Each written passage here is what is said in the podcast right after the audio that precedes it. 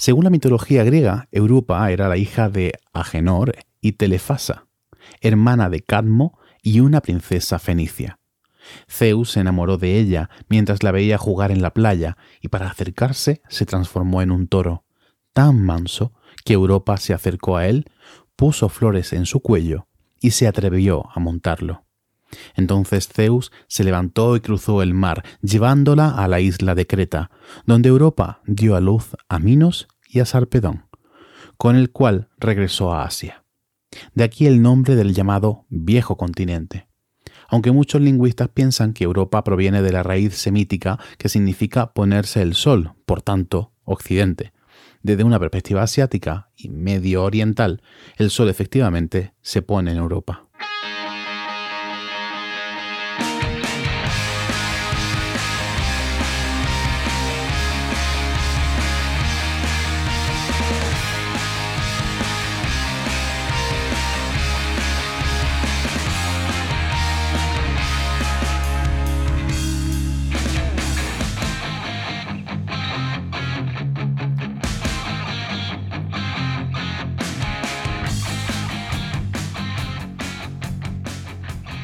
Bienvenida a No Cuentes Esto, el podcast donde te enseñamos a vivir de contar la ciencia sin morir en el intento. Soy Juan María Arena, CEO de Oikos MSP, empresa de comunicación científica y medioambiental especializada en desarrollo web, presencia digital y podcasting. Y yo soy Oscar Huerta Rosales, CEO de Laniakea, empresa de gestión de eventos de divulgación, comunicación científica y comunicación institucional. Y hoy he respirado y no me ha atragantado como la última vez. ya poco a poco lo, va, lo vas asimilando. Oye, Oscar, temazo el de hoy. Pero no el tema solo, sino pedazo de invitado el de hoy, ¿eh? Es que Lucas es majo, es listo, eh, es que de, verdad lo tiene todo. Yo oye, todos los días decimos que tenemos temazos, pero es que es verdad, es que vamos temazo tras temazo. Es que mm, son cosas que yo creo que son interesantes y, y, hoy abrimos un melón grande, nunca mejor dicho, proyectos europeos, es un melón grande, pero no imposible. Yo creo que Lucas ha, puesto una visión muy realista de cómo es eso. Sí, y aparte no solo hemos hablado de eso, para que la gente diga, uy, es que no me interesa mucho el proyecto europeo. Mm, quédate porque vas a escuchar de cómo se gestiona una empresa, que a mí de verdad que me ha encantado. Y yo se lo he dicho a Lucas al terminar el programa y lo vuelvo a decir aquí, y ya lo digo desde hace tiempo, yo de mayor quiero ser como Lucas. Entonces...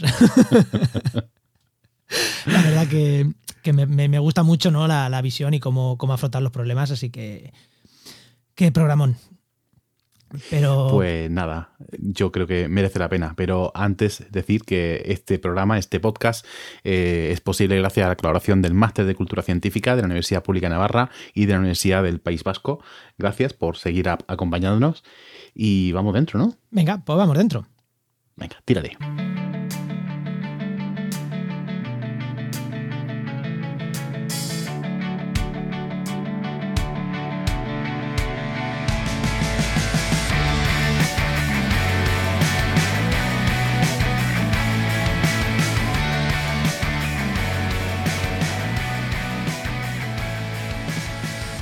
Bueno, pues hoy, como ya hemos dicho, tenemos con nosotros a Lucas Sánchez, que es director y director de comunicación de Science que es una agencia de comunicación científica.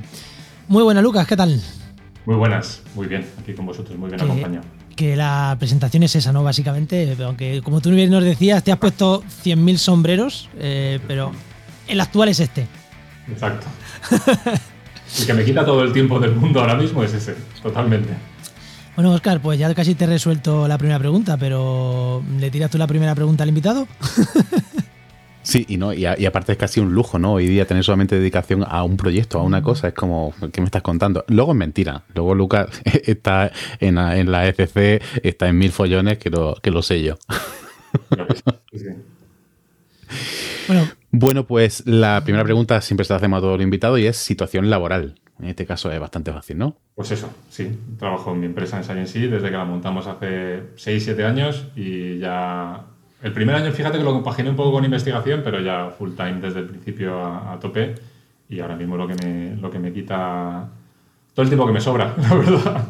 Y una pregunta que te voy a hacer, porque mucha gente que eh, cuando está contratada en una empresa tiene claro que tiene un contrato, pero los que somos jefes de una empresa, por así decirlo, los directores, CEOs o cada uno como se quiera llamar, ¿Eres contratado o eres autónomo? Contratado, contratado. Pues son las dos cosas. O sea, de hecho, de hecho es, esta esa fórmula de. O sea, yo soy autónomo, porque soy autónomo societario, tengo que ser autónomo societario, pero tengo nómina. Tengo nómina. O sea, sí, sí. yo, lo, sé que funciona así, ¿eh? pero. Sí, yo es que desde el principio lo preguntamos y de hecho fue una de las cosas así que nos dijeron rapidito en la gestoría que era así y, estupendo. Yo he, sido, yo he sido asalariado toda mi vida y no tenía ninguna intención de cambiar y cuando monté la empresa porque me, porque me apetecía, porque queríamos montar algo así, porque no veíamos que hubiera un sitio así donde echar el currículum, eh, esto de ser autónomo de repente para mí era súper nuevo y era como, no, no, yo quiero lo más estable que pueda ser mi trabajo, por favor. Bueno, eso, situación laboral, autónomo, pero dirigiendo una empresa, asalariado por tu propia empresa. bastante, un ritmo bastante normal, por decirlo así. Oscar, ¿ibas a decir tú algo en relación a esto? No, no, me iba a decir que, es lo más saludable, pues, establecerte un sueldo y, saber más o menos lo, que tienes, que luego a final de año va la cosa muy bien, te quieres pagar una extra, vale, ok, pero en principio saber con lo que cuentas. Sí, sí, yo también lo tengo claro, pero es una mucha gente a la que nos escucha a lo mejor no lo tiene claro, era por, bueno, ya que te teníamos aquí, eh, por ese tipo de preguntas. Bueno, pues vamos a hablar del, tema, ya lo hemos dicho Oscar y yo en la introducción, que, que hacemos. Vamos a hablar de proyectos europeos, ¿no? Eh, de proyectos europeos y de comunicación y de divulgación científica más bien. ¿Qué tipo de proyectos europeos? Cuando decimos proyectos europeos, ah, proyectos europeos, ¿de, qué es realmente de lo que estamos hablando? Pues mira, estamos hablando de, es que claro, de todo. O sea, me refiero, a proyectos europeos son proyectos que tienen financiación de la Comisión Europea. Perfecto. ¿Qué es? Pues la innovación que se financia de laboratorios Ahora mismo, desde hace ya muchos años, la Comisión lleva insistiendo en que la gente tiene que enterarse de lo que se paga con sus impuestos. Y cada vez más en una vía de que se tiene que profesionalizar, ¿no? Entonces, ¿qué es? Pues te puedo decir de proyectos que he tenido. O sea, te digo de cibertecnologías para combatir desastres naturales, pero también es biología sintética para producir productos industriales, o es em, electrónica en papel, ¿sabes? En plan, circuitos electrónicos, baterías, antenas que están hechos solo con tintas, con nanotecnología y con celulosa especial.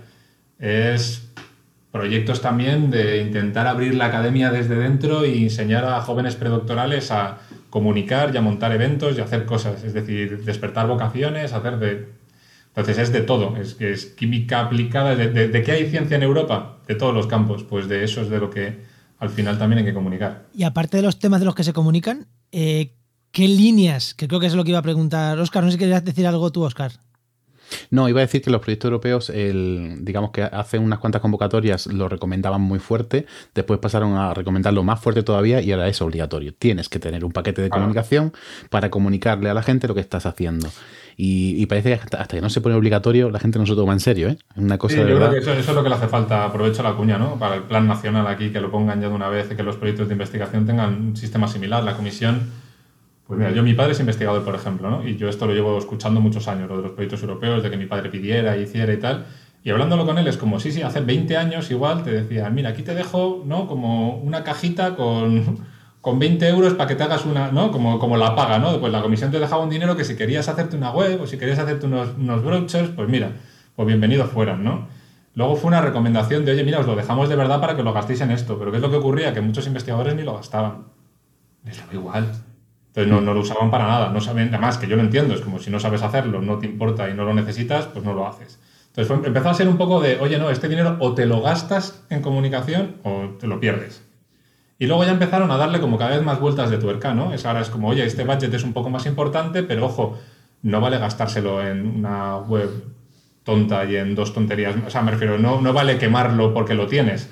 Y cada vez más ha ido, ha ido yendo más en la vía de, no, no, aquí vienes con un plan de comunicación, con unos profesionales que se encargan de esa comunicación y a demostrar que esto se va a hacer bien para que llegue de verdad. Entonces, estamos un poco como en, yo creo que en las, en las etapas más tempranas de esta última fase seria, de financian, exigen y se mueve el tema. Entonces, eso es donde estamos ahora. Porque aún hasta hace muy poquito e incluso hoy te encuentras con proyectos que ya están solicitados, que ya le han concedido la financiación, pero que sin embargo el paquete de comunicación lo han ideado de aquella forma y no han contado con ningún profesional desde el principio ni nada de eso. ¿Eso te lo siguen encontrando? Sí, sí, no, eso pasa muchísimo de, Eso que es que además nos encontramos eso y te encuentras también evaluadores que te pueden evaluar una propuesta mal porque dicen, ¿cómo es posible que digan que van a hacer tantas cosas de comunicación en un proyecto? ¿Sabes? Estoy acostumbrado a ver el sota, caballo y rey, ¿no? el dar de alta el Twitter, la web y tener unos brochures. Y como te salgas de ahí, pues hay algún evaluador que dice, ¿esto, esto qué es? al contrario, también se penaliza encima. No, no creo, no, yo no creo, o sea, por las evaluaciones que nosotros vemos de proyectos y tal, no creo que sea lo habitual, pero sí que nos ha ocurrido que alguien dijera, esta gente qué coño se cree? ¿Sabes? Y es como, no, pues, pues, profesionales haciendo lo suyo y pidiendo acorde, ¿no? Entonces, pero sí, o sea, yo creo que ahora ya en general está como muy aceptado que hay que, que hay que llevar una estructura y aún así te sigues encontrando, claro, gente que igual, pensad que son programas que van cambiando cada cuatro años. Por cierto, yo hago un disclaimer para la gente que lo escuche, mi memoria es horrible y en algunas cosas voy a aparcar de oído, con lo cual lo que yo diga aquí, al que le valga bien, si luego alguien me viene en plan, dijiste cada cuatro años y es cada cinco, lo siento, ¿vale? O sea, ese tipo de errores van a haber bastantes en mi, en mi speech, ¿vale? Entonces ese es mi disclaimer de, de, en algunos casos voy a hablar de oídas, porque no me acuerdo, no porque no haya estado ahí. Entonces, pero sí que sé que los programas Marco van eso, en torno a cuatro años, cinco años, diez años, no sé, van como unos paquetes de tiempo. Entonces, igual hay gente que no pide un proyecto europeo, un investigador que lleva sin pedir proyectos europeos cuatro o cinco años. Y cuando los vuelve a pedir, pues se cambia bastante el programa Marco. Y de repente te vienen con el plan de comunicación All School de hace 10 años. De pon ahí una web y un browser y que haremos, sí, que haremos muchos esfuerzos en salir ahí fuera y que se entienda el proyecto. Y es como, esto ya no va así. Lo típico que te dice, vamos a salir en medio nacional, le dice, ya, ya, ya. Eh, ¿Cómo? Claro, sí, sí, exacto, que es como, cuéntame el plan. O sea, me refiero, está muy bien. Eso, eso es uno de los objetivos, perfecto, cuéntame el plan. Exacto. Yo te, preguntaba que eso, que no solo en qué proyectos, sino en qué tipo de proyectos. O sea, hay proyectos de, mm, supongo que en los proyectos de investigación, los típicos de Agenda, Agenda 2030, todos estos proyectos grandes de investigación llevan sus, su parte de comunicación, pero hay también proyectos que sean propios de investigación eh, o proyectos tipo los Eramus Mundus, también otro tipo de proyectos que también estaba hablando antes fuera de micro Oscar. Eh, también a ese tipo de proyectos o lo más normal si te dedicas a comunicación a nivel europeo es, oye, me meto en un proyecto de investigación y yo me encargo de la comunicación. O existe también otros proyectos que sean propios de investigación, o sea, como aquí podrían ser un, un proyecto que le pida a la FECIT. No, no, nosotros tenemos, o sea, me refiero ahí, nosotros por ejemplo en su mayoría lo que hacemos es comunicar innovación hecha por otros. Es decir, que sí que son proyectos de temáticas muy diferentes, que luego hay muchas categorías dentro. Hay RIAs, hay IAS, hay CSAs, hay ITNs, hay como mucha, mucha jerga interna de tipos de proyectos que tienen particularidades, pero que no dejan de ser proyectos de innovación científica, ¿no? Entonces, eso es una parte, llevarles el paquete de comunicación, ser como el partner experto en comunicación. Eso es una, digamos, como la parte mayoritaria por nuestra parte. Pero sí que hay proyectos que son donde no vas simplemente como... nosotros somos una agencia de comunicación, lo que tenemos de clientes son personas que quieren comunicar, nos contratan y lo hacemos. Pues esto es muy parecido, pero llevándolo de un consorcio. Pero hay otros proyectos que sí, que sí que son más de, oye, no, es que aquí necesitamos investigar un poquito antes percepción social, necesitamos investigar un poquito más... Entonces hay proyectos que son un poco mixtos, donde no solamente, digamos que comunicas lo que ellos hacen, sino que hay una parte que tienes que hacer con ellos. Entonces hay una parte de investigación y desarrollo con ellos. Y luego hay proyectos que son directamente de investigación en comunicación científica. O sea, de hecho, en, la ECC acaba de, terminar uno, el CONCISE, y hay varios de las personas que están en la Junta ahora mismo son investigadoras de universidades españolas que sus líneas de investigación es la comunicación científica. Entonces hay un poco de todo. O sea, al final o sea, quieras que no, los proyectos europeos es que engloban toda la innovación que se hace y si quieres hacer nueva innovación, lo que tienes que hacer es ver en cuál de todas las calls que hay, que hay un mare magnum de distintas convocatorias, puede encajar mejor donde vas a pedir dinero. O sea que, mm, no sé, no es, al final no es muy distinto como, yo que sé, que te publica un editorial, que es, pues coño, búscate la editorial que justo publica las cosas que tú quieres hacer, ¿no? Pues es un poco lo mismo. A nivel de investigación hay investigación muy amplia, muchos sectores, es buscar un poco quién... La, pregunta va más en la línea de que si hay una, entre comillas, FECIT europea. La FECIT financia proyectos de divulgación. A nivel europeo eso no, no existe. Conozco. Vale, vale, vale. hay, o sea, no lo sé, es posible que sí. Ya te digo, yo llevo los últimos seis años muy metido en, en Science a saco con lo que hay, con lo cual hay veces que tengo en algunas cosas conocimiento del área de la comunicación científica un poco más amplio y hay veces que tengo una visión de túnel. Entonces, es posible que la exista. Si, si, alguien que nos esté escuchando la conoce, que nos lo ponga, porque nos va a venir muy bien a todos saberlo. Yo no conozco como tal. O sea, sí que sé que hay un tipo de proyectos específicos que son las SWAFs, que son The Science with and for Society. Eso sí que son proyectos que en general suelen tener pues ese, ese, ese, ese tono FECIT que igual dices, ¿no? En plan de que son cosas de ciencia para la sociedad, PARICOTS, ¿no? Es como es, el título que tiene, Science Hmm. Pero suelen, pero suelen ir, ir acopladas a proyectos más grandes en el plan. Tenemos un proyecto a cuatro años. bueno, yo, lo, yo por lo menos, la SWAP que yo conozco eh, casi siempre ha sido, tenemos un proyecto grande de astrofísica, no sé qué, a cuatro años y acoplamos un swap para el POR y para la sociedad comunicar toda esta parte aparte del paquete específico. Yo los he visto separados, entonces es imposible que vayan juntos como los has visto tú, Oscar, y, o que los acoplen o que los pidan las mismas personas, incluso que los coordinen las mismas instituciones. Y, supongo que hay varias que van separados. De hecho, es una call específica que tiene como 23 distintas subdivisiones, donde hay desde Citizen Science a estudios de género y de. O sea, es muy, muy, muy compleja. Además, los topics son bastante raros. yo creo que es de todas, es de las más enigmáticas, por decir así. hacen muchos encuentros, para la gente que le, que le interese, ¿no? Hacen siempre los NCPs, que son los puntos de contacto nacional, hacen eventos para explicar un poco de, mira, aquí hay 23, ¿no? 23 carriles donde puedes pedir financiación. Número uno, ¿qué es lo que se busca aquí? Pues mira, proyectos que sean de Citizen Science, pero muy enfocados a coger todo con este foco, con este interés y con estas metodologías. Número dos, la número dos este año es para intentar despertar vocaciones en adolescentes con formación no reglada, ¿vale? Nada de formación reglada para escuelas y tal. Entonces te van indicando un poco de, para intentar ver dónde encaja tu proyecto y dónde lo podrías pedir. Entonces lo más parecido a eso es, dentro del programa de la Comisión Europea, las SWAPs, que yo conozca. Eh, oye, Lucas, el, para o sea, eh, proyectos europeos, ¿vosotros os lanzáis a redactar proyectos desde el principio eh, con partner, etcétera? ¿O os, os, contactan una vez que ya lo han solicitado, etcétera? Es decir, ¿cómo se empieza ese proceso de solicitar un proyecto europeo? Pues de las dos maneras que tú has dicho. O sea, desde gente que ya lo tiene concedido a gente que... O sea, nosotros en principio cuando nos interesamos por esto era para participar desde cero, que es donde quizás tienes más oportunidad de de lo que yo creo que es lo que mayor oportunidad son, ¿no? que es de poder hacer una buena estrategia a largo plazo, solicitar buenos medios, hacer lo que harías de normal bien.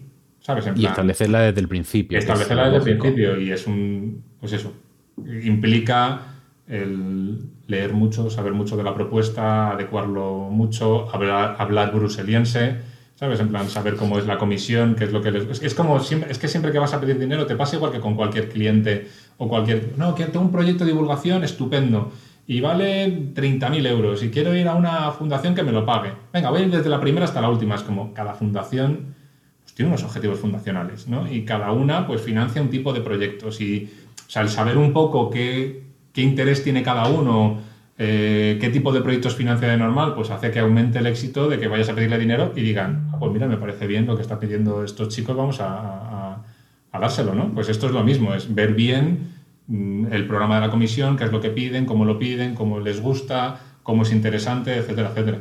Sí, pero vosotros, eh, vosotros y empresas de comunicación en general, no que focaliza solo en vosotros, cualquiera que se mete en esto, eh, la idea inicial parte de un grupo de investigación, ¿no? O sea, Total, sí, sí, no. Además, eh, aquí, o sea, en la parte esta que hablábamos de yo te llevo la comunicación, o sea, los proyectos europeos son súper complejos. O sea, estamos hablando de proyectos que son. O sea, nosotros hemos tenido proyectos de. Creo que ahora estamos en uno nuevo que puede tener más de 30 partners. Van instituciones internacionales. Entonces, tienes proyectos también de 10, 11, 12, incluso algunas SUAS más pequeñas hemos estado. Yo creo que lo mínimo han sido 5, lo máximo que hemos estado por ahora han sido 20 y algo. 24, creo. Y es muy, o sea, el proyecto en general es muy complejo. De hecho, hay muchas veces que hay partners que entran a hacer una, una labor muy concreta durante tres meses en el segundo año y desaparecen. ¿vale? Entonces, el, o sea, no todo el mundo colabora en hacer una idea conjunta, suele ser más bien, como casi todo en esta vida, alguien que tiene una idea muy buena y que dice, vale, ¿cómo la llevo adelante? ¿Qué, qué socios necesito? ¿no? Oye, pues hay un instituto en, en Reino Unido que son pioneros en esta pata, llámales pues hay una empresa que nos va a ayudar a comunicar que es Science que está en España. Llámales. Pues hay un. Entonces, estamos en ese apartado. Entonces, de hecho, nosotros tenemos un papel en el éxito o no éxito de una propuesta, que es hay una sección de impacto donde se valora el impacto que va a tener el proyecto y obviamente la comunicación tiene mucho que decir ahí, pero esos son, creo, creo que son cinco puntos de 100, donde el resto de los puntos obviamente está toda la parte científica, todo el... Entonces ya digo que no, nosotros normalmente somos más alguien que se une tirando a finales del, proceso de creación de un proyecto. Con la idea montada y hombre, lo, bueno es lo que decía Oscar, entrar al principio, no llegar cuando el proyecto está concedido, que entonces ya podéis hacer menos aún. Claro. Vale, y Ay, eh, espérate, que se me ha ido la idea que te iba a comentar aquí. se me ha ido completamente la idea. Eh, me voy a otra. Cuando vosotros eh, os contactan para montar la idea y demás, ¿cómo valoráis primero si, porque supongo que os, vendrán con alguna fumada que vosotros decís, ahí ni, ni, entro porque no voy a gastar tiempo en reunirme en algo que ya veo que es una fumada? ¿Cuánto tardáis en, decidir si entráis a un proyecto o no? ¿O vais a, oye, empresa que viene potente, que vemos qué tal, tiramos para adelante siempre? ¿O tiráis para atrás proyectos? También pues, como, como gente que nos escuche, pues que oye, que no duele decir que no a un proyecto o al revés, o hay que decir sí a todo y ya nos apañaremos. o sea, yo creo que conforme, esto es como todo, cuanto más viejo te haces, pues más, más te enteras ¿no? de cómo funciona. Al principio es más de Dios mío, nos han pedido entrar en un proyecto europeo y, te, llena de ilusión simplemente que te, que te, que te llamen al, telefonillo para que te bajes a jugar, ¿no? Y luego hay momentos en los que dices, esta gente va muy verde. O sea, piensa que es una financiación muy difícil de conseguir, muy difícil. El, radio, el ratio de éxito promedio de proyectos europeos es un 7%. Y el papeleo que hay que rellenar para entrar en una propuesta cuando entras en ese punto, cuando entras desde cero, no es poco. ¿vale? Estamos hablando de muchas horas, o sea, semanas de trabajo. ¿vale? Semanas de trabajo que te las juegas a un billete que el porcentaje de éxito es un 7%. Entonces, nosotros somos una empresa y como toda empresa piensa que, el dedicarle muchísimo, o sea, yo entiendo que en el sector, en la academia, que yo formo parte muchos años en un laboratorio, he estado nueve años investigando, que se trabaja mucho, pero que también hay un ritmo diferente y que tus horas, el valor de tus horas es un poco más difuso, por decirlo así. Pues igual te metes y te enredas en estas cosas y lo piensas menos, pero los que somos autónomos o estamos en empresas, parece que tiene siempre la, bandera, ¿no? Como los taxis, que levantas la bandera y tienes que medir todo el tiempo que gastas en cada una de las cosas con mucho detalle. Pues esto es así. Entonces las propuestas son apuestas que haces para que en un futuro tener cierta estabilidad o cierta financiación. Entonces, con el ratio que tienes de éxito, pues muchas veces sí que dices, oye, pues, o sea, por ejemplo, hay reglas muy tontas, ¿vale? Por ejemplo, muy, muy de principiante. Y es en un proyecto europeo, Europa, la Comisión lo que quiere es variedad. Es decir, que esa idea de Europa como nos hemos estado matando hace 50 años, pero ahora colaboramos y todo el conocimiento fluye y hacemos una, somos competitivos juntos, implica tener muchos partners de distintos países. Si de repente te vienen cuatro investigadores españoles que quieren montar con una empresa, un centro, los centros de al lado, los cuatro que colaboran en un proyecto nacional, de repente dicen, vamos a pedir un proyecto europeo y queremos contar con vosotros. Es como, no, Eso va afuera. Eso va afuera. es como, entonces, cada vez más ves cosas de esas que al principio no las sabes, pero te vas enterando de cada vez más normas, entonces eres cada vez más capaz de de repente decir, uff, a este no vamos. Y nosotros, por ejemplo, llevamos ya muchos años y nos han dado, creo que un total ahora mismo de 10 proyectos europeos, ¿vale? Y quieras que no, pues yo qué sé, ya generamos como un movimiento en el que de vez en cuando a alguien le tienes que decir que no, porque te llegan muchas solicitudes, eh, las analizamos y te digo, o sea, no nos gusta en general decir que no, como a nadie que hace cosas empresariales le gusta decir que no, nos resistimos más que nadie, pero hay veces que sí que ves proyectos que dices, esto está muy, muy inmaduro para darle todo el, esfuerzo que le tienes que dar y también, hombre, también hay veces que es bastante más fácil, entre comillas, ver caballos ganadores, ¿no? Gran institución, persona que te viene con un proyecto que viene de los anteriores tres programas marco, ¿no? Como un tiburón de los proyectos que lleva consiguiendo tres proyectos seguidos de la misma temática en el mismo sector. Pues a veces que ves una cosa así y dices, hostias, este, este, este ya estás cruzando los dedos, pero a la vez estás diciendo, yo creo que aquí tenemos más, más papeletas que en otros, ¿no? Claro. Entonces, hay un poco de todo, hay un poco de todo. Y a pesar de que te vengan ya con la idea un poco cerrada, eh, hay margen para innovar, para proponerles, para decir, oye, no, esta parte que habéis propuesto no tal, yo no la veo, pero podemos ir por aquí. ¿Te dejan margen o no? Esto es como, es que es como cualquier cosa, o sea, en comunicar, como cualquier cliente. Hay gente que dice, yo me fío totalmente de lo que hagáis, todo lo que hacéis me gusta, adelante. Hay gente que es mucho más controladora y hay gente que dentro de no tener criterio se aparta y hay gente que dentro de no tener criterio mm, lo pone delante y dice, tenéis que hacer estas cosas así. Entonces, hay un poco de todo. Yo creo que en general, para nosotros, o sea, nosotros hemos tenido bastante suerte por ahora o nos han dejado hacer. También han visto que, ya digo, es que tenemos mucho portfolio muchos proyectos, hemos entrado casi siempre, nos hemos entrado recomendados por otras personas. Entonces, yo creo que hemos tenido suerte en que sí, o sea, para nosotros es importante innovar en ellos y, y nos han dejado cierto margen. Es que eso, eh, cuando vas recomendado, es como, mm, no tengo que competir para conseguir esto, ya has venido claro, tú. Pero es que piensa, piensa que también para un, un coordinador de un proyecto medianamente inteligente que te llama por lo que te llama es, oye, yo ya sé que una de las normas en un proyecto de estos es tener comunicación profesional. Vosotros la hacéis, ya he visto que la hacéis, ayudadme, ¿sabes? O sea, vamos a, vosotros vais a ser esta pata de la mesa, vamos a hacerla muy fuerte, ¿sabes? Porque a ti te interesa que todas las patas de tu proyecto sean o sea, estamos hablando que hay veces que el corte está en un 96 y medio.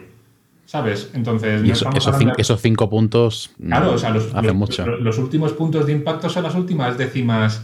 O sea, yo te, has hecho un proyecto enorme, perfecto, con los mejores expertos científicos de toda Europa y no haces nada en comunicación y pierdes la carrera. Entonces, muchos, muchos buenos coordinadores, cuando llegan a nosotros, también hay una parte que es, oye, decidnos en vuestra experiencia, en anteriores propuestas. O sea, tú piensas que nosotros también hemos pedido mucho. Es decir, nos han dicho que no, también muchas veces. Y que, es muy fácil. es muy fácil hacer los números. Que suspenden el examen, pero te ponen las notas y te ponen una aplicación de por qué te han puesto mala nota. Entonces, también con eso, con los años, pues vas diciendo, pues vas generando un criterio que también otros partners valoran cuando te invitan a bailar. Esto, esto me interesa. Eh, ¿Habéis pedido, o sea, os han concedido 10? ¿Cuánto habéis pedido? Pues no te sé decir el número total, porque he perdido totalmente la cuenta. Pero, pero que el ratio de éxito es un 7%, no, no, creo que el nuestro sea... O sea, tenemos un ratio de éxito más alto. Bastante más alto. Pero, pero mm, no se queda muy lejos, ¿eh? O sea, no se queda muy lejos. Hemos pedido muchos proyectos. Sí, que a lo mejor no es un 7, pero es un 11. Sí, por ejemplo. O sea, o sea, más de 50 proyectos, yo creo que algo así. Es que ya te digo que, que perdida la cuenta y tampoco lo hemos mirado, o sea, para es que hace mucha sangre ver eso, ha sido mucho esfuerzo tirado.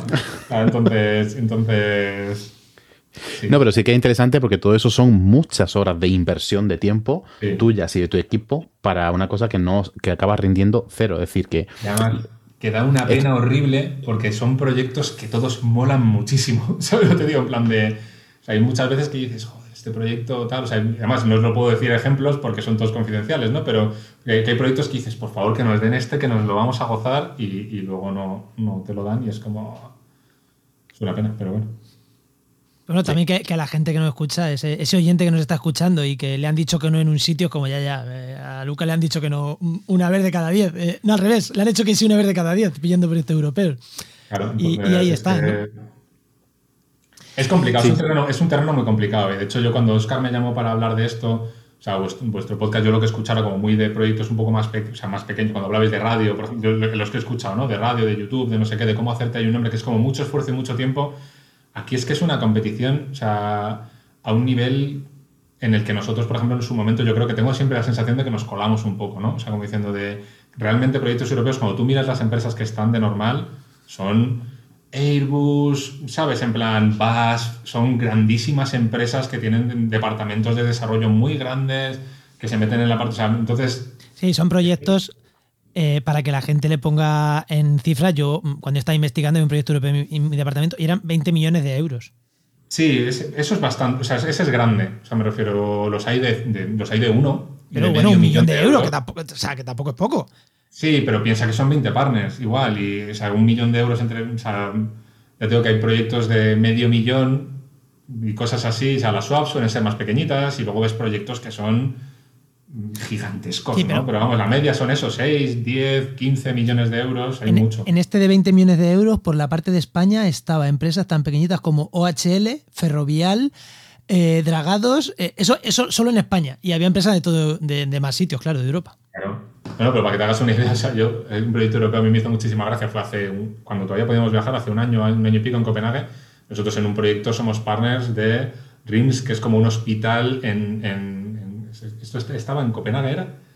Me hizo muchísima grande, creo que es como de la red de hospitales más grande a nivel nacional y tal. Y claro, cuando presentaban los directores de las instituciones, las instituciones que participaban en el proyecto, pues estaba el director de aquello que llegó y dijo, mm, hola, pues mira, somos el mayor hospital de no sé qué de este país y tal, somos 10.000 empleados. Y llegué yo después y dije, hola, somos Science somos 10. ¿Sabes? sin mil. Somos 10 sin el mil. ¿Sabes? Entonces, es que en realidad son instituciones en general muy grandes y, y, que tienen mucho músculo, ¿no? Que se pueden permitir fallar muchas veces. Entonces es como, es bastante complicado para, para una empresa pequeña meterse en este berenjenal, la verdad. Oye, y una cosa, cuando pedís los proyectos europeos, vale, os, han rechazado muchas veces, eh, partiendo de eso, ¿cuándo buscáis el equipo? ¿O contáis siempre con vuestro propio equipo? ¿Tenéis que buscar, porque supongo que habrá mm, proyectos que digan, mira, es que nosotros tenemos un equipo, pero es que necesitamos ciertas cosas que tenemos que buscar gente fuera? ¿Lo buscáis a priori, lo buscáis a posteriori? Porque claro, los presupuestos que os pidan esos que vais a buscar fuera, eh, pues no todo el mundo cobra lo mismo, ya sabéis cómo gestionarlos. ¿Cómo montáis vuestro equipo interno, me refiero? Eh, yo es que la idea desde el principio de Science ha sido hacerlo todo en casa. Entonces, yo desde el principio he intentado juntar mm, investigadores con periodistas, con programadores, con diseñadores, con tal, para que todo lo que hagamos lo podamos hacer dentro. Y lo mismo con áreas temáticas, científicas, es decir, buscar físicos, pero buscar también biólogos, pero buscar también alguien de, con distintos backgrounds, ¿sabes? En plan, gente que es periodista, solo periodista, o sea, en plan, tener un equipo como lo más multidisciplinar posible. Y se nos ha dado muy bien. me refiero, yo tengo un equipazo ahora mismo y, y, de muchas partes del mundo y con experiencia en sitios con cosas muy diferentes. Entonces, es raro que ahora mismo también las necesidades de, de comunicación de un proyecto europeo tampoco son loquísimas. ¿Vale? O sea, me refiero que no, no sé, igual creo que como agencia cuando nos, nos contratan clientes empresariales pueden venirnos con cosas bastante más raras que cuando comunicas un proyecto. O sea, es un plan de comunicación grande, aunque sean cuatro años, de todas las cosas que hay que hacer. Igual hay detalles muy técnicos y muy bobos de, imagínate, programar una cosa de una API que quieres conectar con otra cosa que te vendría a generar el proyecto y que contratas a un programador específico que sabe hacer eso mejor que nadie porque te va a ahorrar tiempo.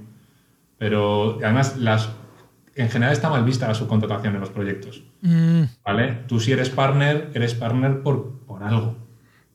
¿Sabes? Y fíjate que la filosofía en los proyectos es juntar a gente con un montón de experiencia y de sabiduría en un campo concreto en el que luego van a hacer la cosa más excelente que hay en Europa. Entonces, andar diciendo, vale, yo quiero pedir todo este cerro de pasta, pero para repartirlo en un montón de profesionales de distintos sectores que ya iré viendo luego cómo coloco o sea, que el equipo eh, interno ya está. Y si tenéis que ampliar el equipo, pues. nosotros es que digo que es que en general todo lo intentamos hacer, es que para mí es lo más divertido. Sí, de verdad. O sea, el, poder hacer todo y poder tener una pata metida en cada proyecto a todos los niveles es muy divertido. Entonces, eso ya cada vez que me veo limitado, me veo más limitado como empresa, digamos, en su conjunto, que en un proyecto en concreto de decir, oye, para este proyecto tengo que contar con tres profesionales más. Es como no es como ya va siendo hora que tengamos a alguien especialista en esto porque hay proyectos donde no llegamos más lejos porque no tenemos a alguien así, me gustaría tenerlo. Pero ya es una ambición, digamos, mm, conjunta al resto del destino de la empresa, por decirlo así, no porque en un proyecto concreto te, me haga falta o no. Claro, pero eso es en este punto en el que ya tenéis varios proyectos en paralelo que te permiten mantener un equipo y mantenerlo en el tiempo, porque bueno, ahora mismo tendréis no sé cuántos proyectos tenéis, además no hacéis solamente proyectos europeos, porque además hacéis otro tipo de proyectos, pero eh, vamos, vámonos a hace un tiempo, ese momento en el que erais poquitos, eh, tres, dos, tres, cuatro personas, no lo cubrís todo, eh, de repente llega un proyecto grande, tenéis que cubrirlo, ese es un momento de apostar fuerte y decir, venga, pues vamos, apuesto, contrato y ya irá saliendo más cosas? ¿O, cómo, cómo, lo abordáis? Es que te digo que, en nuestro caso siempre ha sido, o sea, lo multi ha sido muy de la casa. Y ha sido de la casa porque quienes montamos la empresa al principio, cuando ya estábamos dos o tres, ya hacíamos prácticamente de todo. ¿Vale? Es decir, yo por ejemplo soy músico, aparte de ex investigador y aparte de comunicador científico cuando hacía que escribía en prensa y tal. Entonces, toda la parte de prensa la cubría yo, pero si había que editar vídeos, pues me empollé como editar vídeos al principio, que yo una cámara no la he cogido nunca y sí que he contratado un cámara para tal, pero todo el montaje y toda la postproducción la sé hacer.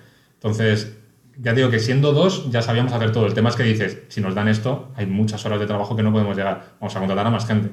Y ahí lo que fuimos mm. haciendo es ir repartiendo, digamos, de coger comunicadores, pero diseñadores, pero periodistas, como ir viendo cuál, como quién apuntalaba mejor las cosas que sabíamos hacer pero que obviamente empiezas a necesitar ya alguien que dices, si cogiera un tío a tiempo completo para esta parte, me vendría muchísimo mejor, me desahogaría mucho. A mí me encanta una, cosa que acabas de decir y creo que es una experiencia o, una lección para, mucha gente que está empezando a montarse cosas, el saber hacer de todo. Eh, ¿Por qué? Creo que no es bueno el que mucho abarca, poco aprieta, pero el que sabe hacer de todo sabe lo que le puede pedir a cada profesional Exacto. Exactamente. Y entonces eso me parece una lección muy buena. Em, por mucho que tú, persona que está empezando, que es un empleado por así, a sí mismo, joder, haz tus facturas para que aprendas a hacer facturas, haz tu edición de vídeo para que aprendas a hacer edición de vídeo. Y después ya, ya soltarás después todo eso. Pero es verdad que ahí es una lección que creo que sí que es creo que sí muy buena, ¿no? quería puntualizar un poquito en eso. A mí me ha venido muy bien, también te digo que creo, o sea, yo siempre he dicho, ah, el que mucha abarca, mucha aprieta, mentira. También creo que va en función de los perfiles y de las personas, ¿no? Y de las inquietudes que tengan y de la curiosidad que tengas. Es decir, si al final abarcas mucho, pero nada a nivel profesional, como profesional que te van a pedir eso, que hagas una, factura al final y que hagas un trabajo profesional, pues igual como, no sé, como fotógrafo de tu familia, eres cojonudo, pero como fotógrafo para hacerlo a nivel profesional, pues igual dejas a un cliente insatisfecho. Entonces, también hay que saber conocer un poco los límites de cada uno, ¿no? Decir, oye, pues yo en vídeo llego hasta este punto, si me piden algo más allá, ya tengo que subcontratar a alguien o contratarme a alguien porque ya me van a pillar, ¿no? Entonces, es como un poco, pues, el saber cuándo, pues, con poquito apañas y, con y en qué proyectos dices, no, no, aquí necesito a alguien. O sea, yo digo, yo respeto muchísimo, muchísimo, muchísimo cualquier área de conocimiento, por pequeña o grande que sea, y hay tremendos profesionales en cada una de ellas. Entonces, yo no quiero tapar a un profesional por hacer algo cutre. Siempre intento buscar eso, pero al principio, obviamente, cuantas más cosas sepas hacer, o sea, el mundo, yo por lo menos en el laboratorio venía muy bien que yo supiera hacer muchas cosas, pero en la empresa ha venido muchísimo mejor que yo supiera hacer muchas cosas, muchísimo mejor, ¿vale? Y el también adaptarte a aprender más cosas y cada vez hacer más cosas es parte de la diversión. Y ahora, por ejemplo, como, como director, yo, yo lo noto muchísimo, o sea, en el día a día el haber estado detrás de todas las cosas te hace valorar muchísimo cuando le pides presupuestos a gente fuera si tienes que subcontratar algo, el saber, el saber cómo funcionan las cosas, obviamente, es una ventaja. Y, también para organizar el trabajo. Tú sabes perfectamente cuánto se tarda en editar un vídeo, en hacer una factura, en hacer un no sé cuánto. Es decir, que tú eh, lo sabes porque lo has hecho. Entonces, mm, para organizar el trabajo, la verdad es que viene, viene muy bien. Sí, sí, totalmente. Oye, eh, pros y contras de los proyectos europeos. Ya hemos hablado de algunos pros, de algunos contras. Son, son apuestas bastante grandes. La tasa de éxito es pequeña, pero luego, por contra, pues bueno, es una financiación fija que te llega durante 3, 4, cuatro años, con lo cual eso te da una cierta tranquilidad. Háblanos un poco de todos esos pros y esos contras, porque habrá más, claro. A ver, yo de pros, que son pues diría que pocos, ¿eh? y, no quiero tampoco ser como sonar muy desalentador, ¿no? Pero me refiero, los pros que son estabilidad, son proyectos de cuatro años, tres años, cinco años, ¿no? Pues quien, tiene una agencia que tenga una cuenta tan estable, pues tiene un tesoro. Entonces, pues a pros, definitivamente que son a largo plazo.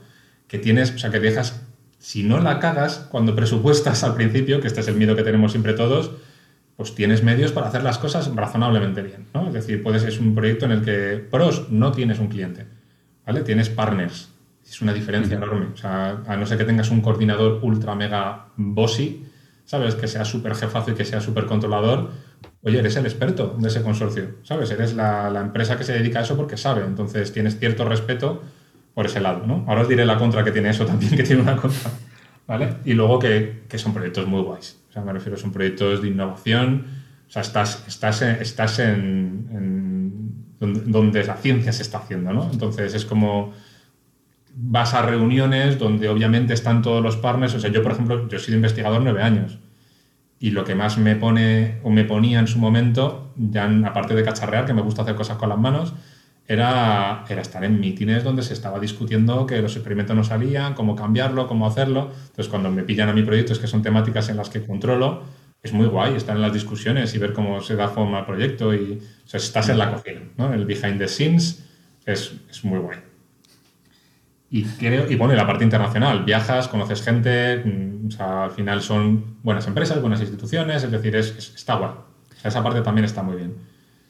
Los contras, eh, Todo lo demás. Para una empresa, número uno, o sea, la primera que os he dicho yo creo que es el contra más importante, la probabilidad es bajísima, con lo cual te llevas muchos chascos porque hay muchos proyectos muy guays que no salen. Entonces, y que eso es que es una probabilidad muy baja, muy baja.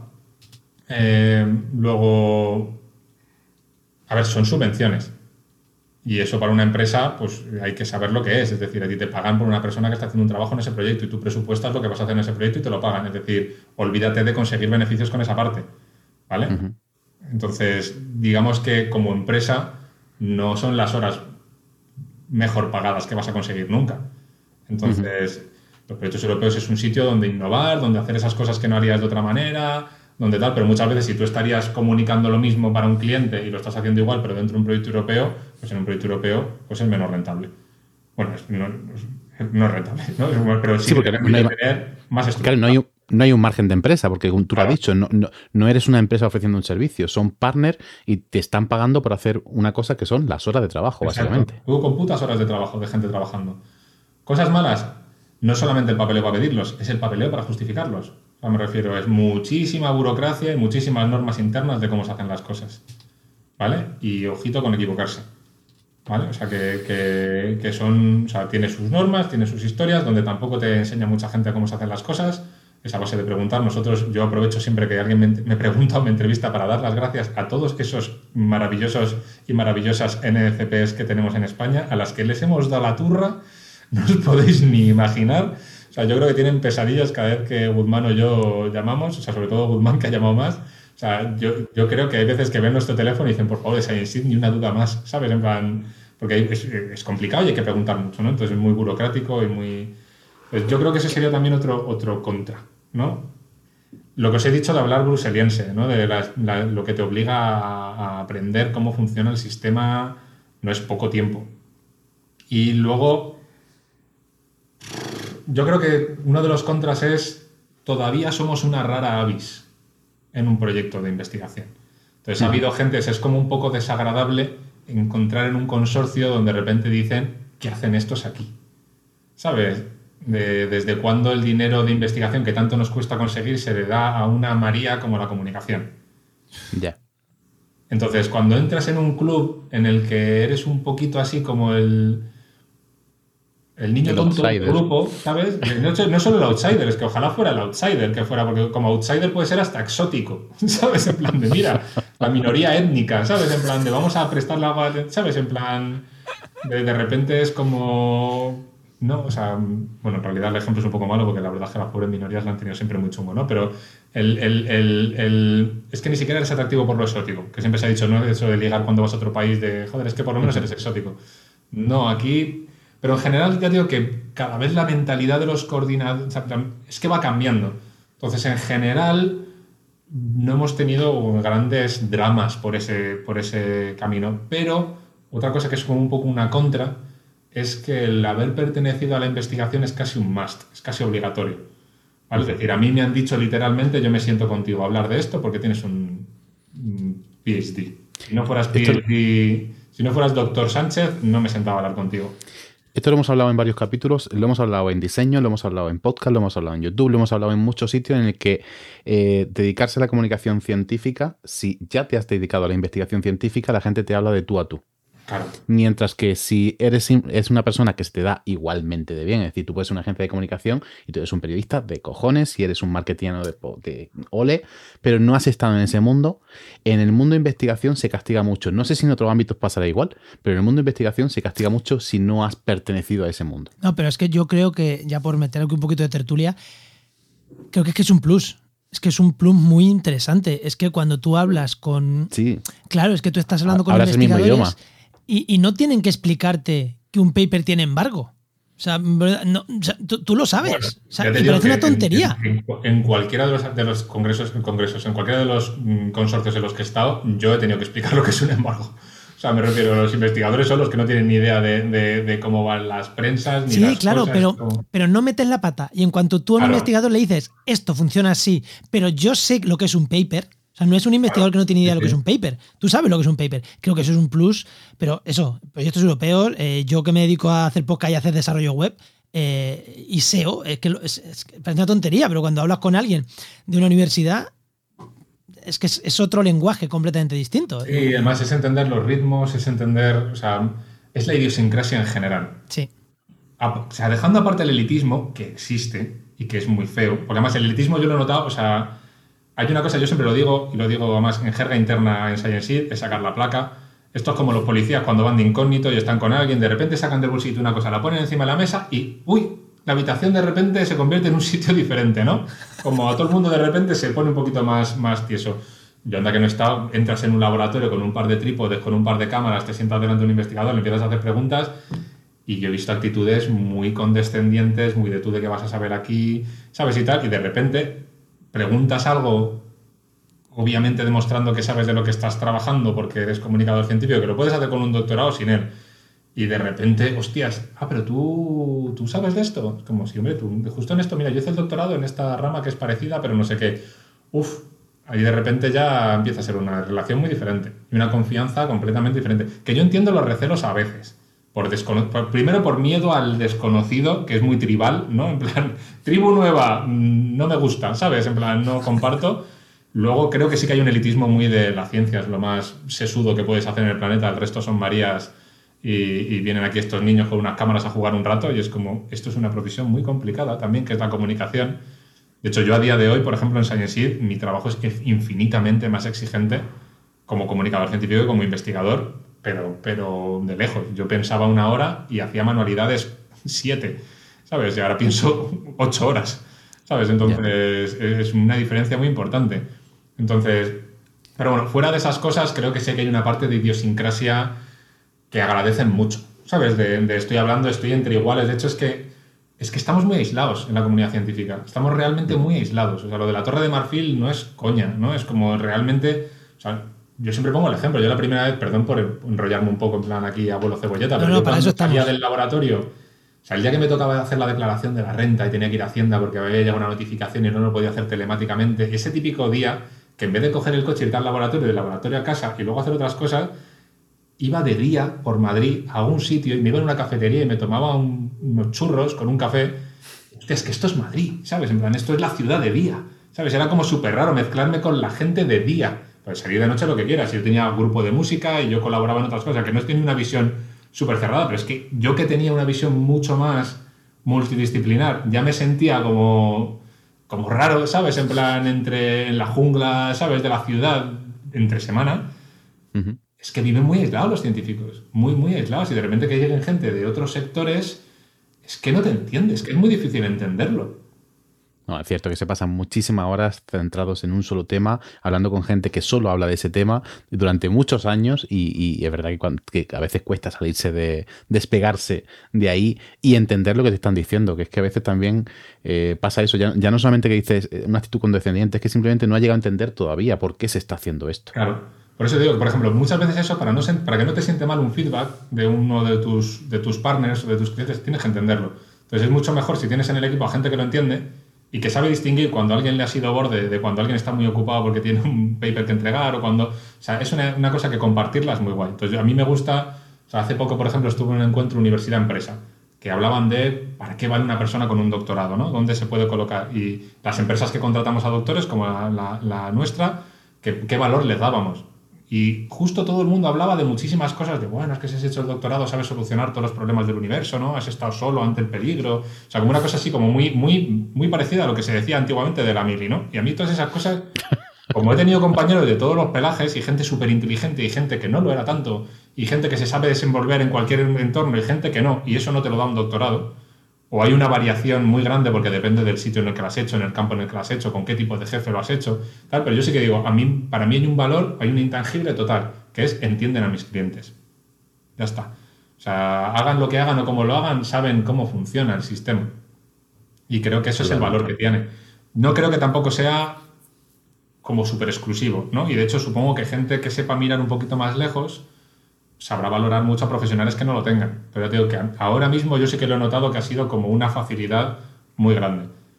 Y además que es como un tema, que es como muy, como un tema, un icebreaker, ¿no? Que dicen los ingleses, de, estás ahí en un, coffee break del, proyecto, están todavía acercándose a ti como, ¿no? Vamos a olernos un poco a ver esta gente de dónde viene, ¿no? Cómo son, y a la mínima que le dices, no, es que yo antes estaba en un laboratorio, ah, cuéntame tu historia, tal, no sé qué, pues mira, hice esto y por qué te pasa, ah, pues qué interesante, ¿sabes? Y de repente ya pues nos conocemos todos. Si yo creo que si no tuviéramos ese background, pues muchas veces dices, ¿y tú qué hiciste? o sea, nadie le pregunta a un, ¿no? A un, qué sé, si has sido cámara toda tu vida y dices, pues yo que hice comunicación audiovisual y aquí estoy haciendo comunicación audiovisual. Pues como si vas a un notario y le dices, bueno, ¿qué tal, en, qué hiciste tú para ser, ¿no? ¿Qué tal las oposiciones de notaría? Es, es, un poco más incómodo que si dices, no, yo también he investigado, ah, sí, coño, cuéntame tu historia, ¿cómo pasaste de A a B? Pues es como Pues no te lo vas a creer, pero yo he, escuchado a abogados hablar durante horas y horas y horas de ser abogado. Y tienen tema, ¿eh? ¿Verdad? Mucho. Yo supongo que sí, sí, todo el mundo. Sí, todo el mundo tiene tema de sus temas. Joder, eh, este trámite que dices, por no liarte, yo creo que, no sé si Oscar quieres tirar algo más, pero creo que como cierre final de, esta parte, no sé si Oscar si tú quieres decir algo más, pero creo que has puesto un broche ahí. Eh, me, me, amola mucho y luego si quieres lo reordenas, pero quiero tirarle una última. Venga. Hay mucha colaboración público-privada, me refiero. ¿Son todo instituciones públicas y luego algún partner privado porque por necesidad tiene que contratarlo? ¿O, qué porcentaje más o menos de, participación pública y privada hay en, estos partners? Varía, pero hay bastante participación privada. Nosotros hemos visto bastante participación privada. Pero también porque es algo que la comisión quiere fomentar mucho. O sea, las empresas, o sea, esto es lo que os decía antes, ¿no? Partners de distintos países, Mini punto. Eh, instituciones públicas, ONGs, empresas, no sé qué, variedad de sector público-privado, puntos. Todo eso, todo eso va sumando. Vale. De hecho, nosotros, por ejemplo, somos, no es porque me venda yo aquí, ¿no? Pero somos muy guays porque somos empresa y expertos en comunicación, con lo cual es punto, punto, ¿sabes? Como valemos doble. Porque muchas veces a los investigadores les cuesta meter a empresas. Porque ya te digo que son, es que son subvenciones, es que las empresas de normal no están tan interesadas en meterse en este, en este percal. Nosotros somos muy raros porque ya te digo, yo creo que nosotros siempre hemos estado como muy inclinados a los proyectos europeos, muy a favor, porque éramos investigadores que también estamos en ese tipo de proyectos. O sea, no, no te digo que haya un porcentaje de nostalgia importante en que nosotros nos decidamos a seguir perteneciendo a ese, ¿no? Que no, que no queramos estar tan fuera y que queramos seguir estando en la cocina, ¿no? Es como, pero muchas empresas, y sobre todo empresas pequeñas, entiendo que digan, Uf, ¿qué, dices? Tanto esfuerzo y tanta poca probabilidad de éxito, ¿para qué? ¿Para tan poco dinero? ¿Por qué? Es como, pues porque nos mola, a nosotros porque nos gusta y porque nos lo disfrutamos mucho, ¿no? Entonces, pero empresas suele haber bastantes. Y yo creo que también hay mucha empresa, también porque. Esto es otra de las. Cuando dije al principio el disclaimer de que no lo sé muy bien en todos los casos, aquí va una de las, de las que luego que nadie me venga a pedir. Pero en general la comisión no es celosa de la propiedad intelectual de lo que se genera. Es decir, tú desarrollas una tecnología y es para ti. Tú luego la explotas como quieras. ¿Vale? No es como, ah, espérate, luego a pagarle a la comisión, a devolverle, no, no es un préstamo, es una ayuda para que tú lo desarrolles. Lo que, lo que está intentando la comisión es generar que se desarrolle. Que se desarrollen las empresas pequeñas y grandes y que, o sea, que las pequeñas se desarrollen, pero que las grandes innoven. Entonces, tienes que dejarles jugar. ¿no? Y tienes que dejarles un poco el. Entonces, es claro, es como un poco la filosofía casi de yo te doy dinero para que tú puedas llevar esa idea a cabo y que luego, si eso a ti te da dinero, pues ole tú. O sea, me refiero, me refiero, ole tú y ole la gente con la que la hayas hecho, ¿no? Entonces, hay bastante empresa, porque sobre todo en muchas empresas de base tecnológica, porque al final dicen, hostia, esto yo si quiero apostar por este área y encuentro un sitio en el que me dejan hacerlo, pues luego al final genero tecnologías de las que tengo luego la propiedad intelectual y puedo hacer yo cosas. Esta es otra parte de la que esta otra parte de la que el Plan Nacional debería aprender mucho, porque eso de que se, se, desarrolle algo con financiación pública y luego sea solamente de titularidad pública y no se puede explotar, y para explotarle hay que pedir mil permisos, eso habría que hacer. no, sé, no sé si hay algunas salvedades en esto que os digo, pero sí que sé que en general el espíritu que yo por lo menos he olido es ese. Es el de, oye, esto está hecho para fomentar la innovación. Porque luego también está el SMI Instrument, luego hay cosas que sí que son para empresas, también hay créditos. Este, este proyecto que os contaba antes, que estaban todas las constructoras de España grandes, de eh, las siete grandes, el proyecto es ya de hace unos años, yo cuando hice la tesis, ahora ya casi empecé hace 8 o 10 años, hice la tesis. Eh, ¿Por qué estaban todas? Porque entraron dos. Y todas querían estar ahí porque de lo que se, lo que se hiciera en esos proyectos, solo las que estuvieran como partners se iban a poder desarrollar esas tecnologías. Y todas querían estar dentro, evidentemente. es, porque claro, era competencia. Es cómo va a estar solo HL, no, todas dentro. Y ya hace siete años de aquello, imagino que ahora que cada vez eh, todos los temas de transferencia y de comunicación son más importantes, las dos patas, la transferencia también, pues imagino que habrá crecido muchísimo en siete años, porque esto, como bien has dicho, cambia un montón. Y en aquel momento ya era así, que las empresas estaban dentro porque podían desarrollar después tecnología. De hecho, hay un tipo de programas que a mí me llamó mucho la atención que son de ideas locas. O sea, si tú presentas una idea financiable, no te la financian. O sea, me refiero, es como yo tengo un plan de negocio súper loco para esta tecnología súper disruptiva. Es que no salen tecnologías disruptivas de normal porque no hay dinero para apostar por locuras. Entonces hay algunas calls muy específicas que son muy locas, de verdad. Y que, y que de hecho hay gente que va con ideas razonables y se las tiran porque se va a innovar, se va a, lo disruptivo, no a lo innovador, a lo disruptivo. Entonces, está guay que hagan esas cosas, la verdad. En eso, en eso que haya. Más es muy enriquecedor que haya otras empresas. Una muy, una muy cortita, me está diciendo Juan que no, pero la voy a tirar. Eh, Lucas, ¿no contamos esto o hay trabajo? Eh, me refiero, ¿cómo anda de competencia? Pues no lo sé. Si te soy sincero, no lo sé. No lo sé por lo mismo, por lo mismo que os decía antes. hemos estado muy metidos en, lo nuestro. yo, sé que he visto. justo te diría, pues mira, conozco una empresa francesa que era Sparks, que era una empresa que empezamos a la par, en City Sparks, los conocimos muy pronto y ellos estaban en proyectos europeos y estoy acabando uno porque ellos lo dejaron uno a medias porque quebraron. Pero creo que también porque su negocio era único y exclusivo de proyectos europeos. Lo cual es un error. ¿Vale? Entonces, fijaos, o sea, pues son convocatorias que te pueden dar cuatro proyectos durante unos años y, de hecho, cuando decíamos antes las contras, son subvenciones que te dan bastante dinero, pero que también te meten unas hostias para bien y para mal a la tesorería de una empresa cojonudas, si es una empresa pequeña. ¿Sabes? De, de repente que te metan mucho dinero en una subvención, pero que luego de repente, si hay cualquier trámite administrativo raro de algún partner, o sea, hay varios puntos de reporting donde te van metiendo sumas de dinero del total del proyecto. Y son puntos muy discretos, al principio, a mediados, a finales. Entonces, si alguien de repente a mediados ha justificado unos viajes que no se podían justificar, hasta que no devuelva ese dinero o no haga tal, a nadie se le paga. Y cosas así. Entonces,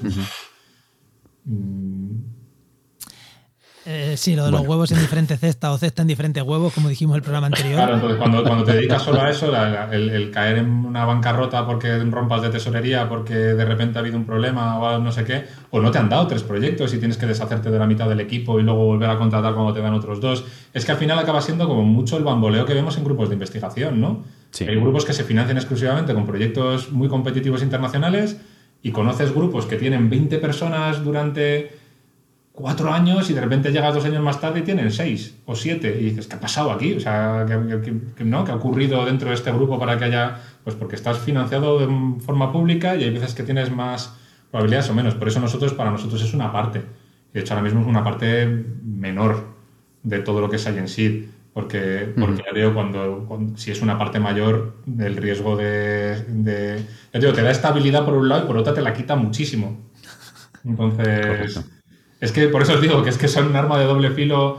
Yo no es una cosa que. Pero de competencia, volviendo a la pregunta, para no enrollarme mucho, sé que hay otras empresas, porque las he visto, ¿sabes? Porque ves que de repente, o nosotros estamos muy atentos.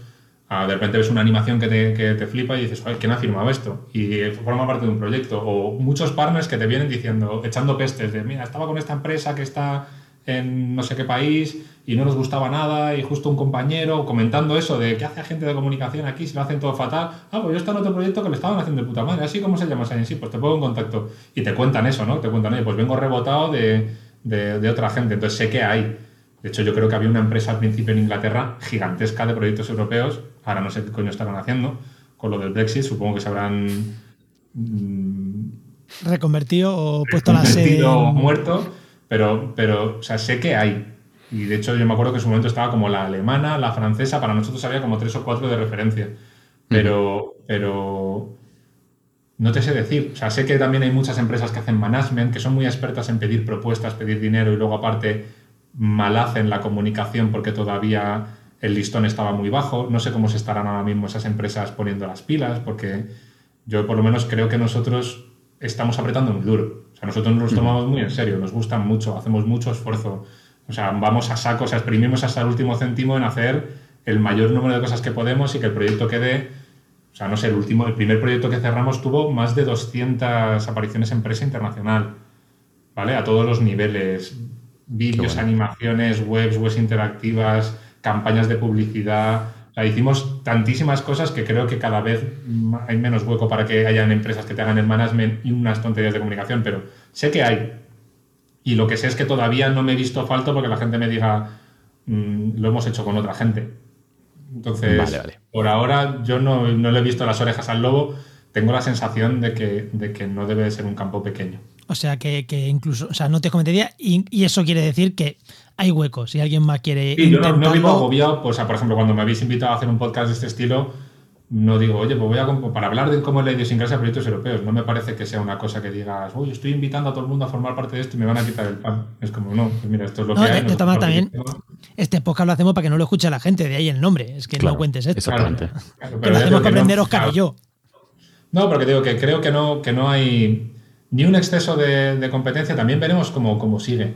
Porque esto puede ser que de repente, o sea, cada vuelta de tuerca que ha ido dando la comisión con los años ha sido a más, y a más, y a más. Entonces, dará otra vuelta más y de repente no es que no haya competencia, sino que esto será el ven- venir, que no podemos con todo venir a saco. Eh, pues posiblemente. ¿Será que de repente cambian un poco y dicen, mira, qué coño, lo de la comunicación esto fue porque la persona que estaba en la comisión de los años tal y tal era un defensor de la comunicación y el siguiente que llega es un nazi de para qué vamos a gastar dinero en que la gente se entere? Aquí lo que hay que hacer es investigar. Y fuera el dinero para la comunicación y volvemos, hacemos un retroceso enorme. Pues es que eso cada, cada vez que hay una cambio, ahora por ejemplo que es Horizon Europe, parece que se mantiene, ¿sabes? El, el- el- el rumbo. Pero todas las empresas que estamos aquí metidas y toda la gente que más o menos estamos tal, todo el mundo ha estado con miedo de a ver cómo será el siguiente programa, Marco. ¿Iremos a más? ¿Iremos a menos? Yo espero que el proyecto europeo se mantenga, pero sobre todo lo que espero es que, que eso, que a nivel nacional, también el plan nacional tenga hueco para las empresas de comunicación. Ahí abriría un buen melón y ahí seguro que mucha gente, porque ahí los proyectos son más chiquitines, menos competitivos, Claro, es, es que- más es fácil que- de entrar. Es que ahí es una cosa que es más digerible por todo el mundo y más... O sea, por eso te digo que yo, no sé, digo que no... Que Duque, que Duque te escuche. Bueno, pues yo creo que ahora sí, hasta aquí más o menos, ¿no, Juan? Hasta aquí la tertulia. Y antes de pasar las preguntas rápidas, eh, Oscar, ¿qué nos tienes que contar? Pues yo creo que si alguien quiere aprender a, a comunicar ciencia, está ahí dudoso, he hecho mi doctorado, no sé cómo especializarme, etcétera, yo creo que se puede hacer un curso de comunicación y divulgación científica online. Podéis hacer un máster, pero os va a llevar un año o dos años. Claro, podéis hacer un máster. Es el- el, Exactamente, pero- apoyo pero que tenemos tenemos- del máster. Tenemos las dos opciones. A ver, tenemos las dos opciones. Tenemos el máster de cultura científica de la Universidad de Navarra, pero también y del País Vasco, pero también tenemos el curso de la NIAQUEA de comunicación científica, en que además podéis tener un descuento con, con este, con este podcast. Si os metéis en el curso, ponéis no cuentes esto LK y os hace un 20% de descuento para que vosotros podáis disfrutar de ese curso y luego vayáis a trabajar con Luca o conmigo o con Juan o con quien sea. Eh, me hace gracia lo de os hace un descuento, como si no fueras tú el que lo haces. Antes de que me hagáis las preguntas rápidas, quiero hacer un, un último disclaimer. Y es, Venga. yo siempre soy súper crítico con el sector de la investigación, ¿vale? O sea, me refiero a lo que he dicho antes de joder el elitismo, el no sé qué tal. Y también aclarar un poco, hay muchísima gente y muchísimos coordinadores ultra majos con los que hemos trabajado súper bien, que encima han sido muy exigentes y nos han hecho hacer un trabajo espectacular. O sea, me refiero, ha habido momentos de crecimiento muy guays de gente muy externa que no sabe lo que es la comunicación, pero que está deseando aprender y que, que te invitan a formar parte de un consorcio también con el espíritu este de aprender con nosotros, de nosotros, nosotros de ellos. Es decir, que, que no quiero dejar solo la nota negativa de gente elitista que te ven como el, el patito feo de la habitación, ¿no? La minoría y tal que no sabe lo que hace. Y de hecho es muy bonito también ver ese cambio. Cuando hemos tenido gente así como más, con más prejuicios y con más tal, que te digan a los dos años, oye, eh, impresionante, ¿sabes? No sabía yo que comunicar era tanto, a tantos niveles, consiguiendo estos resultados. A nosotros nos han invitado, joder, me han invitado a estas conferencias gracias al vídeo que me hiciste y que me dio visibilidad en esto y en este lado. Es decir, hay gente que, que experimenta esa, esa catarsis de ver de repente cómo se alinean los planetas y que entiende cosas del mundo exterior y que la comunicación le ha hecho verlo y que te dicen, el siguiente proyecto te llamo de cabeza, ¿no? Y es como, es muy enriquecedor ver eso y luego también la gente que confía en ti desde el primer momento, o sea, que hay de todo, vaya, que no quiero dejar esa visión tan negativa de parece que vas a llegar a un mundo donde te van a recibir con, No, con Escopetas. machetes.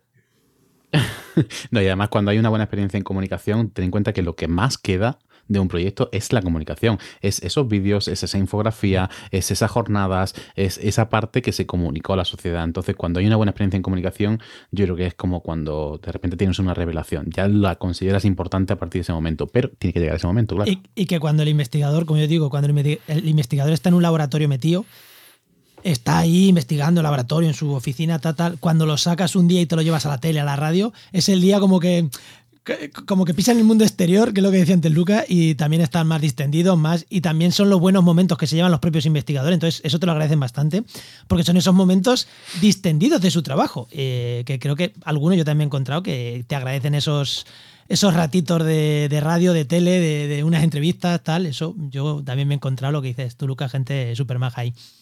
Vamos con, vamos con las preguntas ya. Venga. Tírale.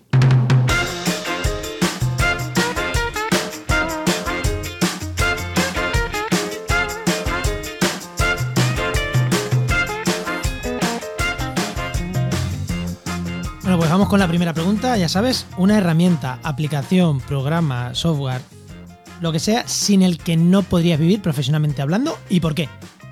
Slack, 100%. Slack, 100%.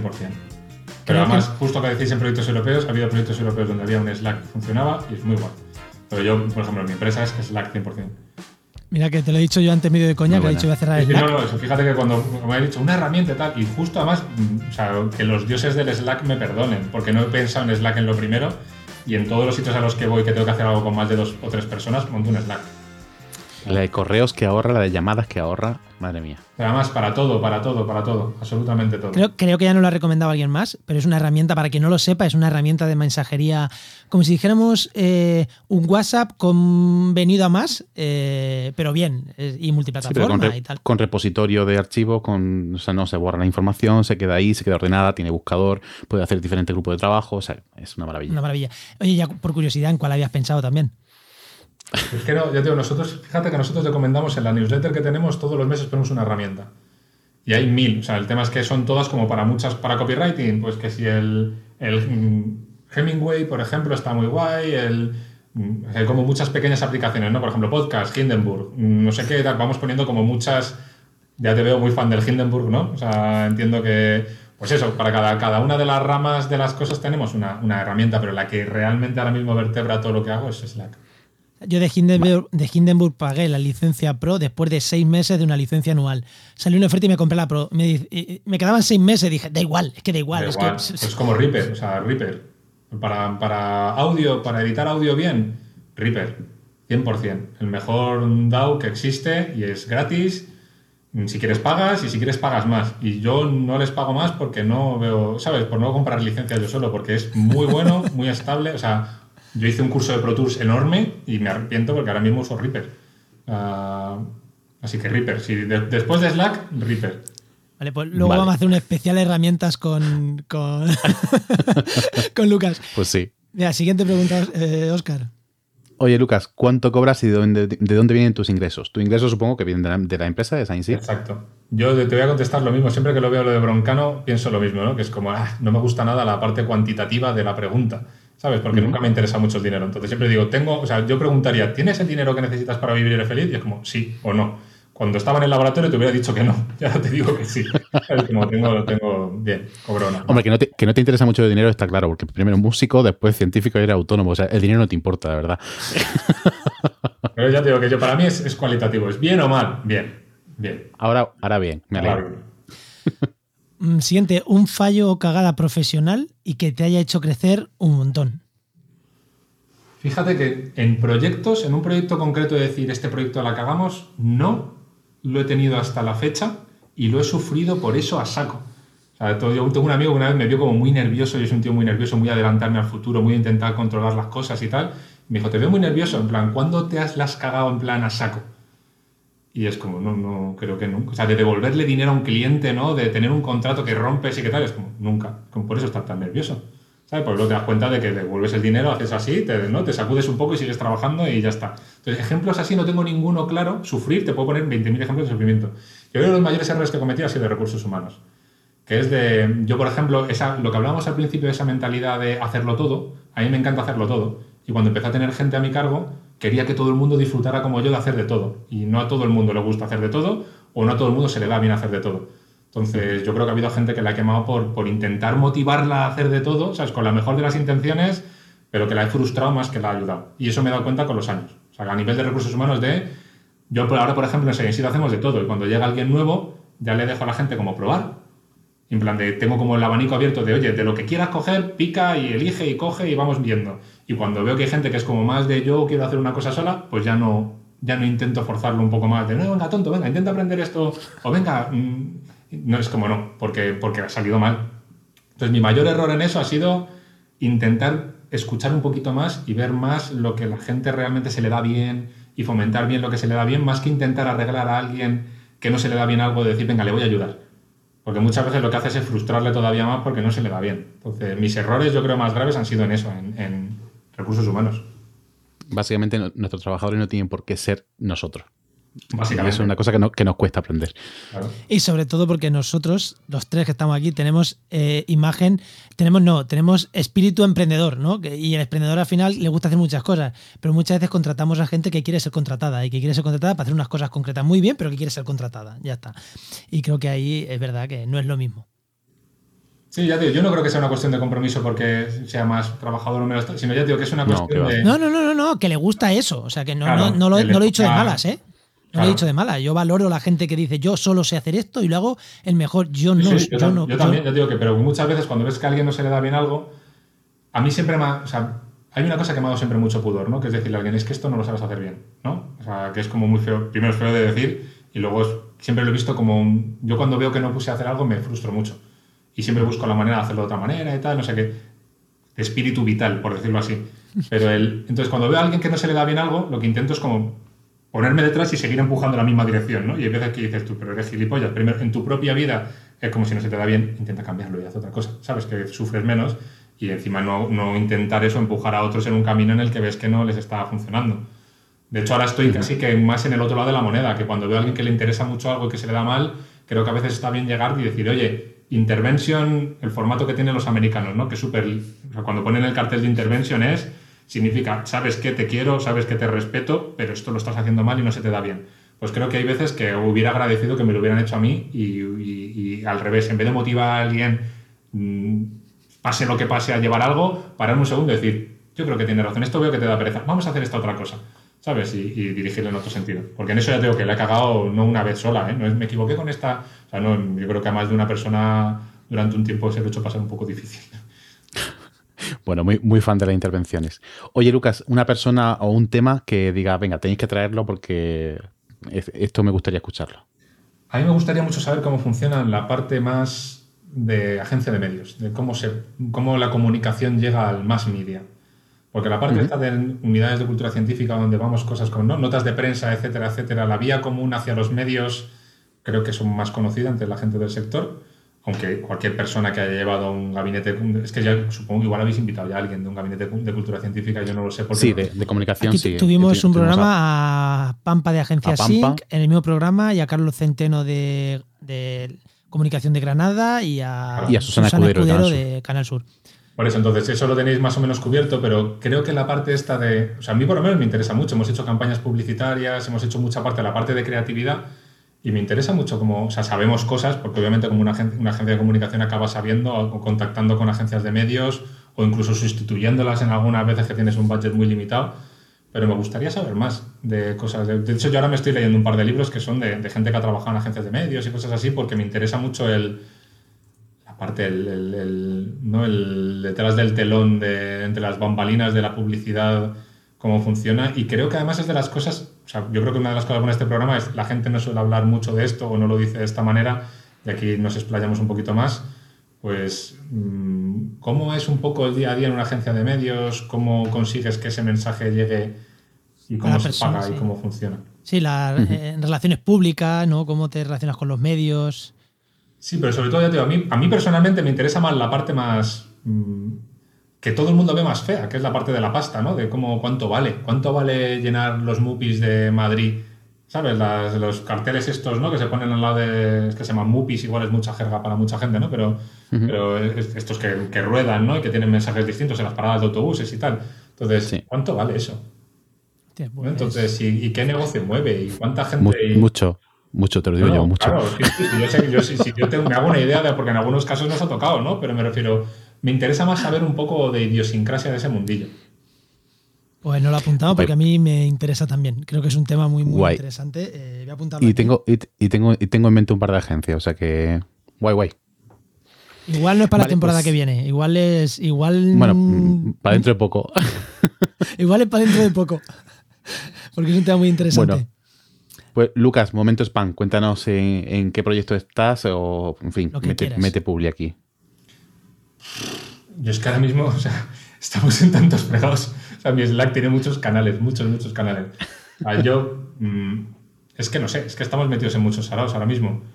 Eh, proyectos europeos, los que, yo no sé, los que hemos cerrado han sido De, una de todo, o sea, F. momento spam. Aquí momento spam a lo bestia. O sea, yo sé, Yo- yo ofrécete para empresas. Estamos cerrando meteros a ver cosas del Radford Biotech y del New Deal, que son dos proyectos impresionantes que están justo cerrando y nos vamos a tener que ir con toda la pena del universo, o del InPaper, que es un proyecto que coordina el CIDETEC en País Vasco, que es una gozada, la de electrónica en papel que os he comentado antes. Ahora hemos empezado uno que es Showcase, que es de, de Citizen Science y de, y de mm, granjeros, que es muy guay, muy guay. Mm, cualquier persona que tenga que ver con el mundo de la agricultura y, de la biodiversidad, que se meta a bichear las cosas que vamos a hacer en el Showcase, porque, porque es, va a ser un proyecto, tenemos cuatro años por delante muy chulos. Y es que estamos haciendo de todo. Estoy haciendo, vamos a publicar dos papers ahora en cosas de Twitter ¿sabes? De análisis de audiencias, o sea, estamos programando muchas herramientas nuevas que creo que no tiene nadie y que están molando mucho y que las queremos, ya os he dicho, que tenemos mucha morriña. De, o sea, acabo de mandar mi primer paper de corresponding desde la empresa, ¿sabes? Con una cosa que hemos hecho en, Twitter muy chula. Hemos hecho una segunda intervención que tenemos que esperar a que nos publiquen la primera para la segunda. Y luego tenemos clientes muy majos. Entonces, ya os digo, yo echaros un vistazo, yo que diría, veniros al portfolio de San Isidro, seguid, seguidnos, sobre todo yo creo, mira, voy a gastar la cuña en seguid nuestra newsletter. Hemos hecho una newsletter para vosotros.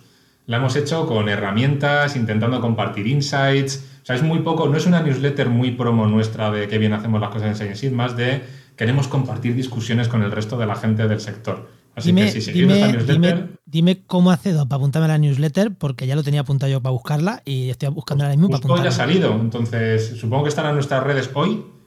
No la tenéis en la web, no tenéis en la web la típica sí, Seguro que si pasas por la web hay botones de suscripción a la newsletter, aunque sea en el footer, tiene que haber. Ya lo buscaré.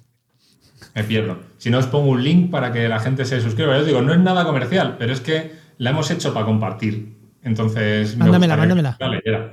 Mándanos el, mándale, mándanos la, y además metemos el enlace en las notas del programa. Perfecto. Pues con la newsletter me queda gusto. Perfecto. Pues Juan. Pues, muchísimas, muchísimas, muchísimas gracias. Que joder, ha sido un placer eh, tenerte aquí. Creo que ha sido un programa bastante de valor. Y nada, eh, eso que seguimos. ah, por cierto, en redes sociales. ¿Dónde estás en redes sociales? Que no lo has dicho. Sí, Science tenemos Twitter de Science es el que mejor y más usamos, Facebook también pero Twitter es donde tenemos ahí muchísima gente unida y, es donde más comunicamos y mejor comunicamos, así que ahí, arroba ahí, ahí os seguiremos. Pues nada, esto ha sido No Cuentes Esto, un podcast de la red Podcastidae. Y este podcast se hace en colaboración o gracias a la colaboración del Máster de Cultura Científica de la Universidad Pública de Navarra y de la Universidad del País Vasco. Y si queréis hablar con nosotros, os esperamos en redes sociales. Pero ya sabes, no cuentes esto, eh, que te puede levantar la tostada. Si has aprendido mucho, no lo cuentes. Es muy, es muy difícil, no merece la pena. Eso, los proyectos europeos, déjaselo. No, no lo cuentes, ya está. Bueno, Oscar, vámonos, que se acaba hasta la cabecera. Hasta luego. Adiós. Hasta luego, muchísimas gracias.